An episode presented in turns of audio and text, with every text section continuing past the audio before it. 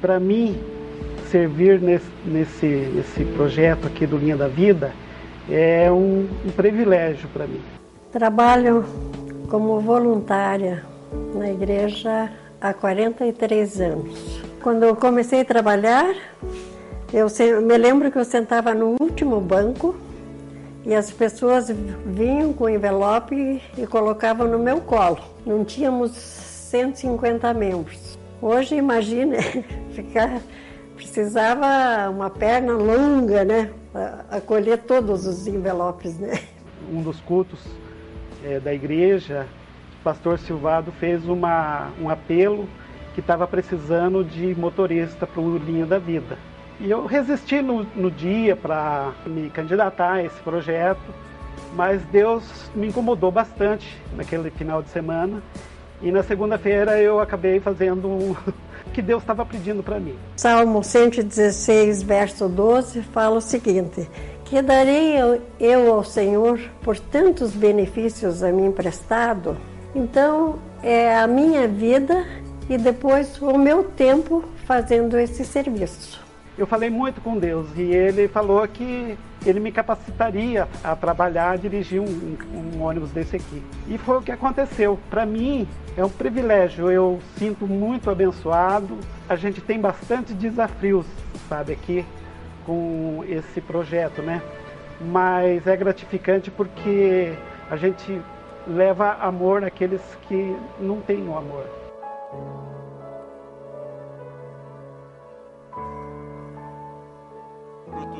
Amor de Deus. Quando você se une a Deus de uma forma especial, quando você aceita Jesus como Salvador, quando você cresce na fé, a sua vida começa a frutificar. É sobre isso que nós estaremos lendo essa semana, estaremos sendo desafiados a descobrir novas maneiras de usar nossa vida, dons, talentos para servir ao próximo em nome de Jesus. Amém? Eu queria convidar você a pegar o esboço da mensagem que está aí dentro do boletim, a abrir sua Bíblia lá em João 15, de 1 a 9, conecte-se aí no seu celular, no seu iPad, abra sua Bíblia e nós vamos estar meditando nesse texto tão precioso de João 15, de 1 a 9. Você que está aí na internet pode encontrar também o esboço aí no, no site que você está conectado. Nós queremos que você seja muito abençoado também participando do nosso culto aí na, pela internet. Nós estaremos falando sobre a videira. A videira é uma planta muito bonita, é uma planta trepadeira que se encontra apoiada em cima de uma grade. Ela só cresce se ela tiver suporte, se ela tiver apoio. Ela cresce na horizontal, sustentada por varas e pilares. Ela dá fruto. Você pode ter uma, uma videira que dá frutos amargos, que não podem ser consumidos, ou que dá frutos doces, saborosos, que faz suco de uva, faz vinho. Ela é utilizada nas festas e os hebreus, particularmente, utilizavam. A videira se transforma no símbolo de Israel, o povo de Deus.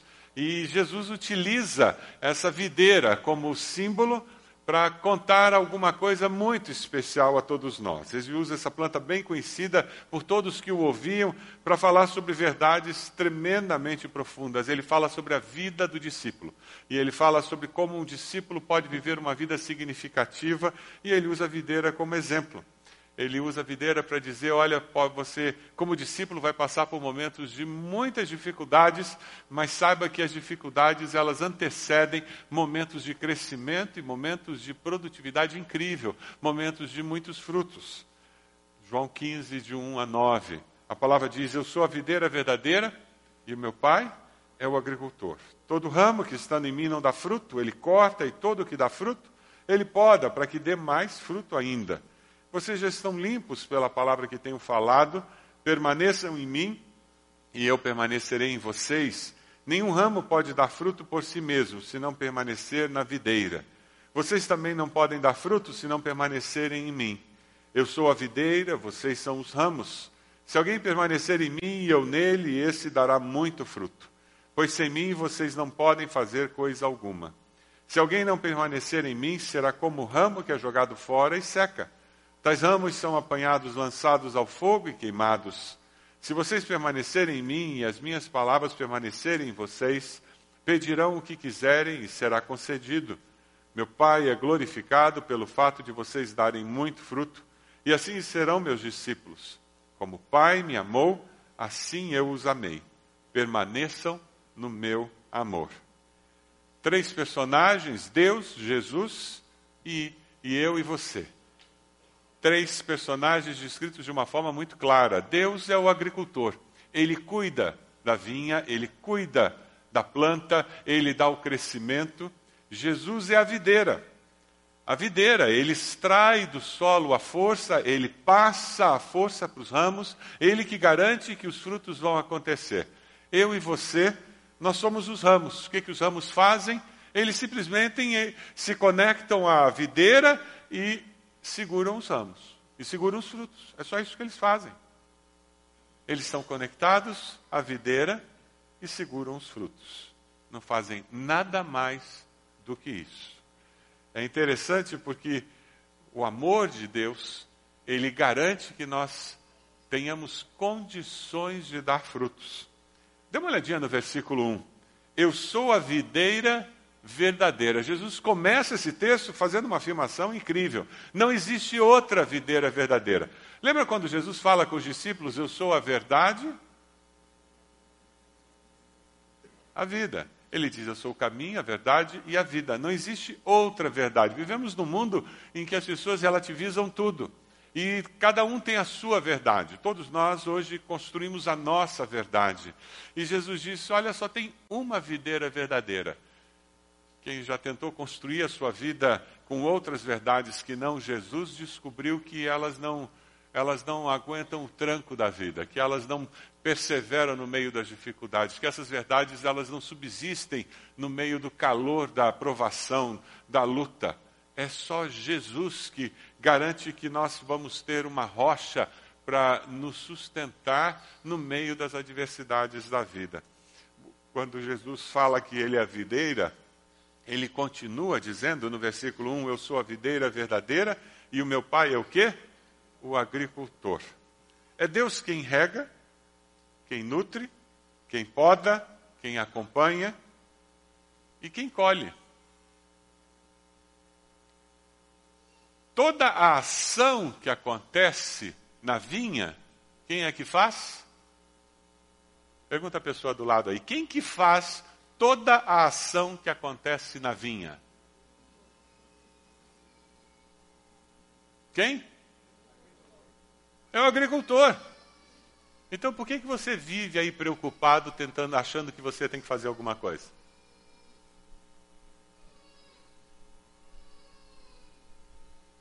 Não é verdade que, que eu e você vivemos preocupados achando que a gente tem que fazer alguma coisa? Se parar a mensagem aqui, eu acho que a gente já tem o que levar para casa, não tem?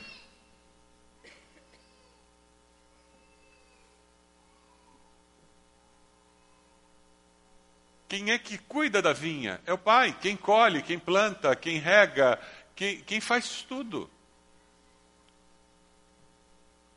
O não ter consciência e não viver na prática a realidade de que Deus é o Senhor da nossa existência e Ele é o grande provedor, Ele é o grande controlador das circunstâncias, Ele é soberano sobre a nossa história.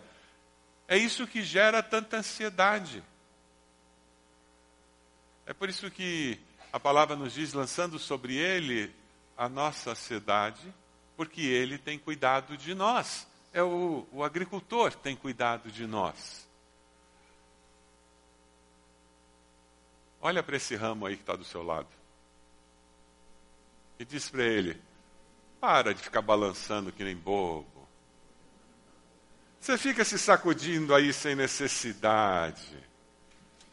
O teu saculejo não leva a lugar nenhum.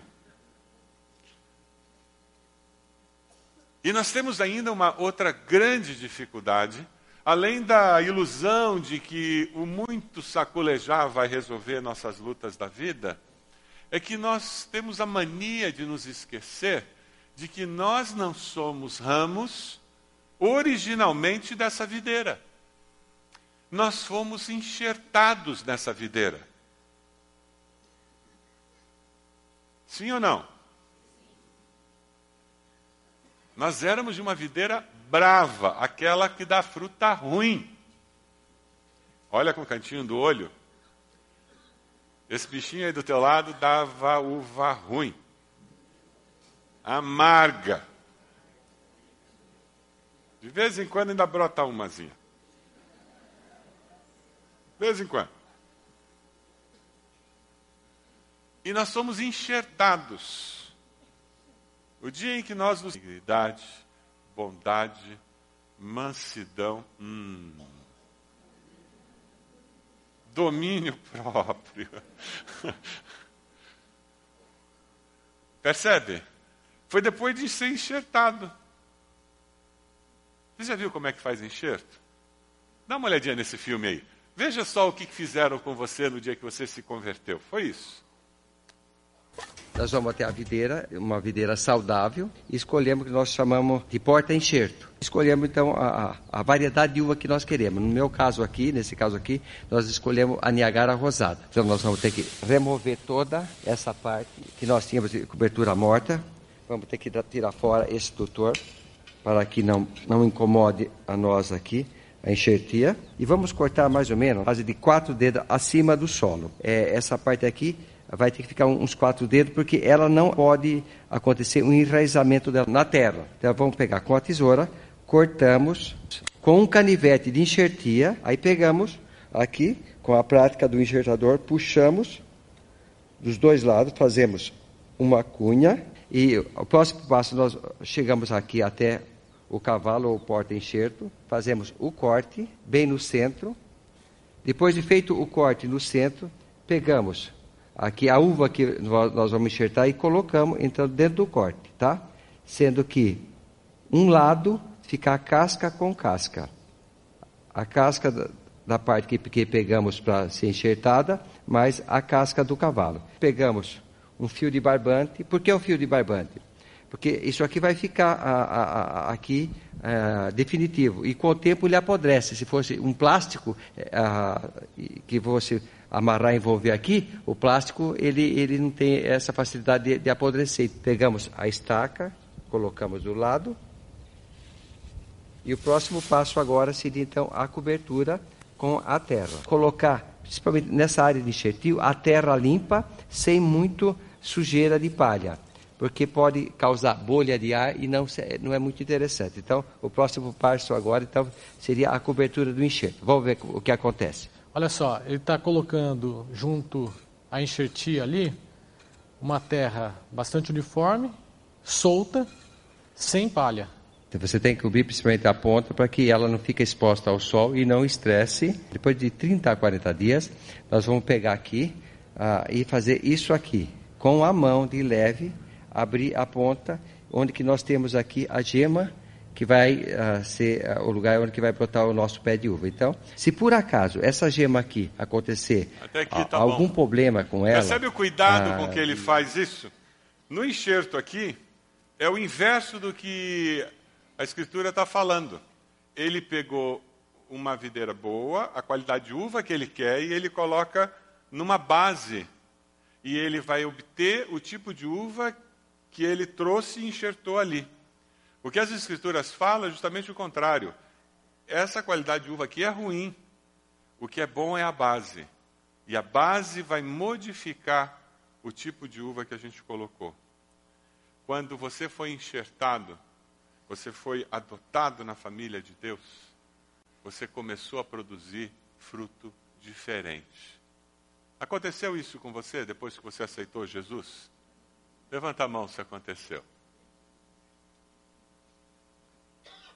Esse é o milagre do novo nascimento. Deus faz essa diferença na vida da gente. Romanos 8,15 diz: Receberam o Espírito que os torna filhos por adoção, por meio do qual clamamos Abba, Pai. Por que, que acontece isso? Porque nós começamos a experimentar uma nova natureza. A vida de Cristo começa a se manifestar em nós. Aí como nós ouvimos aqui, quem recolhe o lixo na nossa rua começa a sofrer o impacto, pessoas que trabalham conosco começam a sofrer o impacto da nossa presença na vida delas. aí os nossos familiares começam a descobrir que nós temos um jeito diferente, a sociedade começa a perceber que nós temos valores diferentes, temos um jeito diferente de ser. Essa é a proposta do Evangelho. Ser sal da terra e luz do mundo tem a ver com isso. O amor verdadeiro, ele dá fruto. E quem trabalha com, com plantas sabe que chega um momento no ano em que você precisa podar para que possa dar mais fruto. Versículo 2, vamos ler juntos? Todo ramo que estando em mim não dá fruto, e todo que dá fruto, ele poda, para que dê mais fruto ainda. O conceito da poda é importantíssimo e você tem que saber como podar e onde podar. Quem é que poda? Quem é que poda? É o agricultor. Não é outro ramo que poda. É o agricultor. Quando nós entendemos que Deus está no controle da nossa história, nós entendemos que as lutas e as dificuldades fazem parte da nossa história com Deus. Deus não está alienado às, dificu às dificuldades que vêm na nossa direção. Pelo contrário, ele já sabia de cada uma delas. E ele não foi surpreendido por nenhuma delas. Você foi. Você talvez tenha sido surpreendido pelo desemprego, você talvez tenha sido surpreendido pela enfermidade.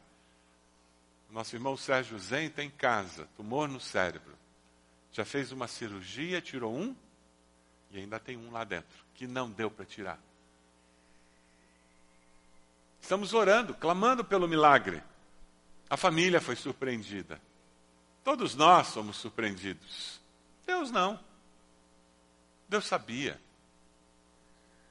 E na sua graça e misericórdia, Deus está com eles, está conosco. A questão é como que essas podas que fazem parte da vida vão agir em você. De que maneira isso vai atuar para que você se torne mais forte?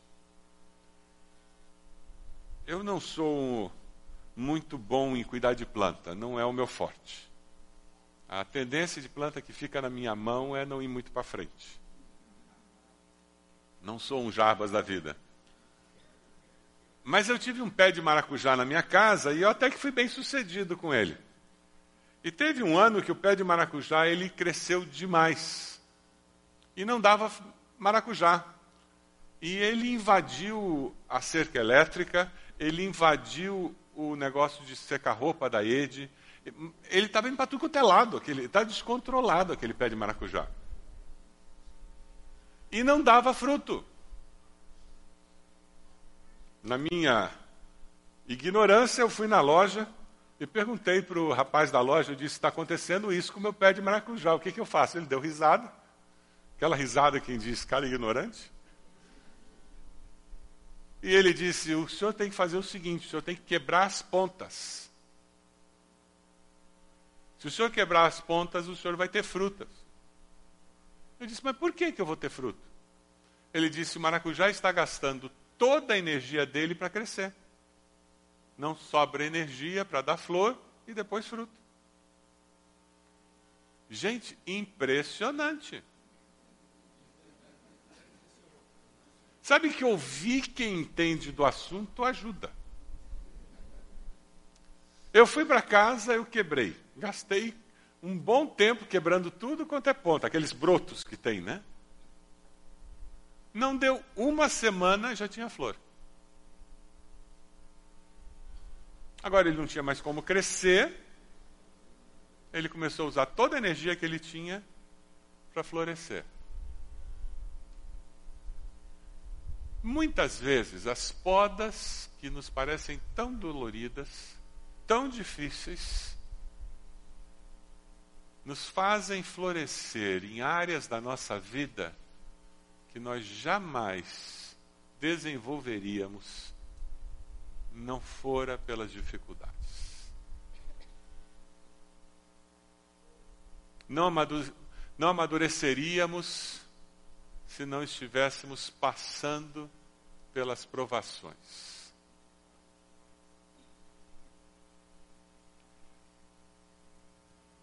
Salmo 27, 14 nos desafia dizendo: Espere no Senhor, seja forte, coragem, espere no Senhor. Vamos ler juntos? Espere no Senhor, seja forte, coragem, espere no Senhor. Você consegue lembrar de alguém que precisa receber esse versículo? Consegue lembrar de uma pessoa que precisa receber esse versículo? Pegue seu celular aí, mande para essa pessoa agora. Olha lá, rapidinho. Esse é um versículo fácil de escrever no celular. Pegue seu celular e mande para essa pessoa. Quem é? Quem é essa pessoa? É um irmão, uma irmã, um filho, uma filha, um parente seu. Quem precisa receber esse versículo? Coloca o versículo na tela, faz favor. Espere no Senhor, seja forte, coragem, Espere no Senhor. Salmo 27, 14. Mande para alguém. Uma mensagem de alento, de confiança. Mande essa mensagem diga: Olha, estou no culto. Eu orei por você. E essa é a mensagem que Deus está mandando para você nessa manhã de domingo. Passar por provações faz parte da vida. Permanecer em Cristo é uma decisão. Permanecer em Cristo exige adoração, meditação na palavra, oração, sacrifício e serviço, mas é uma grande alegria, uma vez que começamos a cultivar essa comunhão mais profunda com Deus, não temos desejo algum de voltar a uma vida superficial de um cristão indiferente. A hora que eu tenho consciência de que Deus está no controle da história da minha vida, Fica mais fácil permanecer confiante de que, independente da dor que eu sinta na poda, Deus está no controle. Ele é o agricultor que cuida da minha vida. Amém? É com essa segurança que eu caminho. E é por isso que eu frutifico. É por isso que, mesmo no meio da dor, eu continuo confiando e falando do amor de Deus. Mesmo no meio da provação, eu continuo testemunhando e dizendo que eu confio em Deus. Quantas vezes, como pastor, nós vamos visitar uma família, uma pessoa passando por uma dificuldade e nós saímos de lá confortados. Nós que fomos confortar, nós saímos de lá confortados. Pela graça recebida por aquela pessoa, por aquela família, no meio daquela provação. Quando nós permanecemos conectados com o Senhor, nós descobrimos que o amor verdadeiro nos ajuda a permanecer e dar frutos. Versículos 3 em diante diz: Vocês já estão limpos pela palavra que tenho falado. Permaneçam em mim e eu permanecerei em vocês.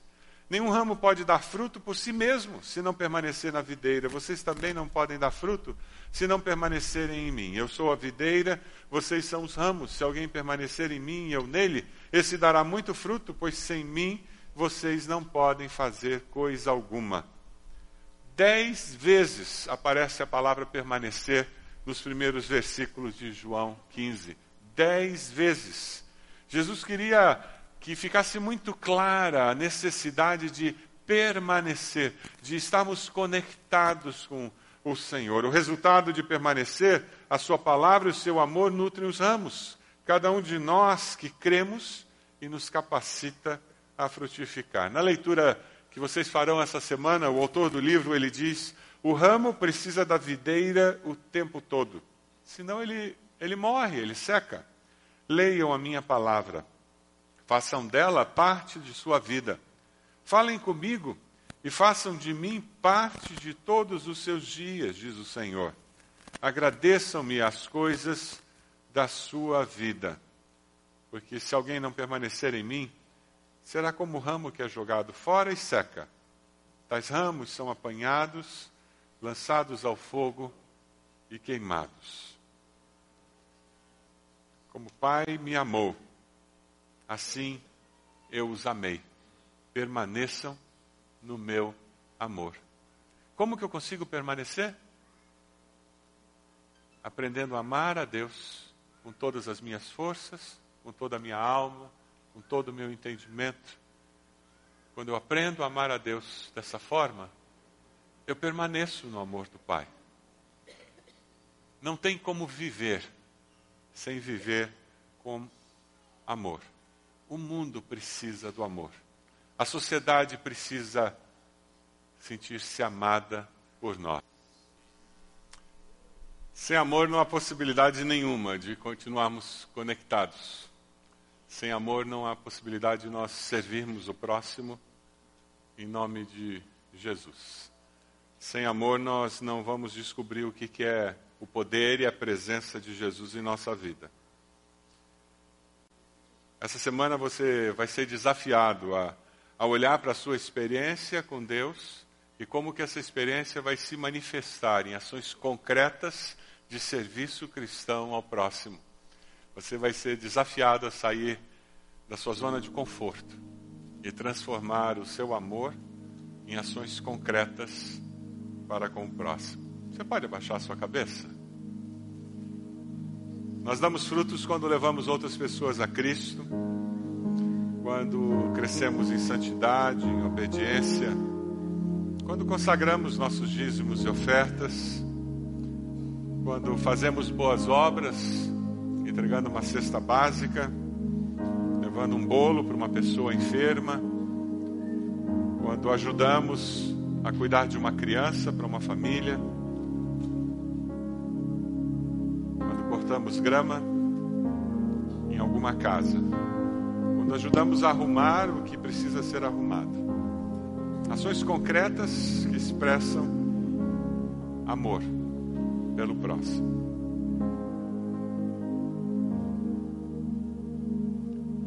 Que tipo de fruto você vai produzir durante essa semana?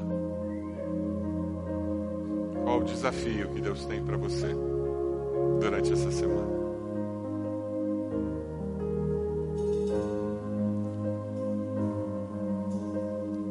Falou com você sobre a necessidade de sair da zona de conforto e demonstrar amor de alguma forma concreta a alguém, eu queria desafiar você a colocar-se de pé onde você está, para que nós pudéssemos orar por você. Com esse gesto dizendo: Eu vou fazer alguma coisa concreta sim essa semana, para abençoar, para tocar na vida de uma pessoa, para mudar a história da vida de uma pessoa. Fique de pé onde você está e nós vamos orar por você. Esse gesto dizendo: Eu vou fazer sim, eu quero quero ser bênção na vida de alguém. Eu vou fazer algo concreto, porque eu quero frutificar. Eu sou ramo, Deus é o agricultor, Ele cuida, Ele vai fazer isso. Jesus é a vinha, Ele Ele está conectado e eu vou estar conectado com Ele. E a força, o poder, a capacitação virá dele. Eu sei que eu vou produzir frutos abençoar as pessoas ao meu redor. Fique de pé, onde você está, e nós vamos orar por você. E esses frutos vão trazer honra e glória para o nome de Deus. Fique de pé para que eu possa orar por você. Em nome de Jesus.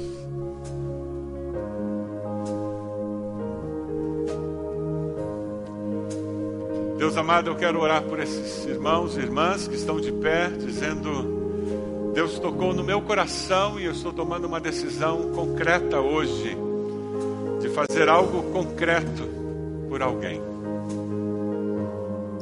Pedimos a capacitação sobrenatural do Senhor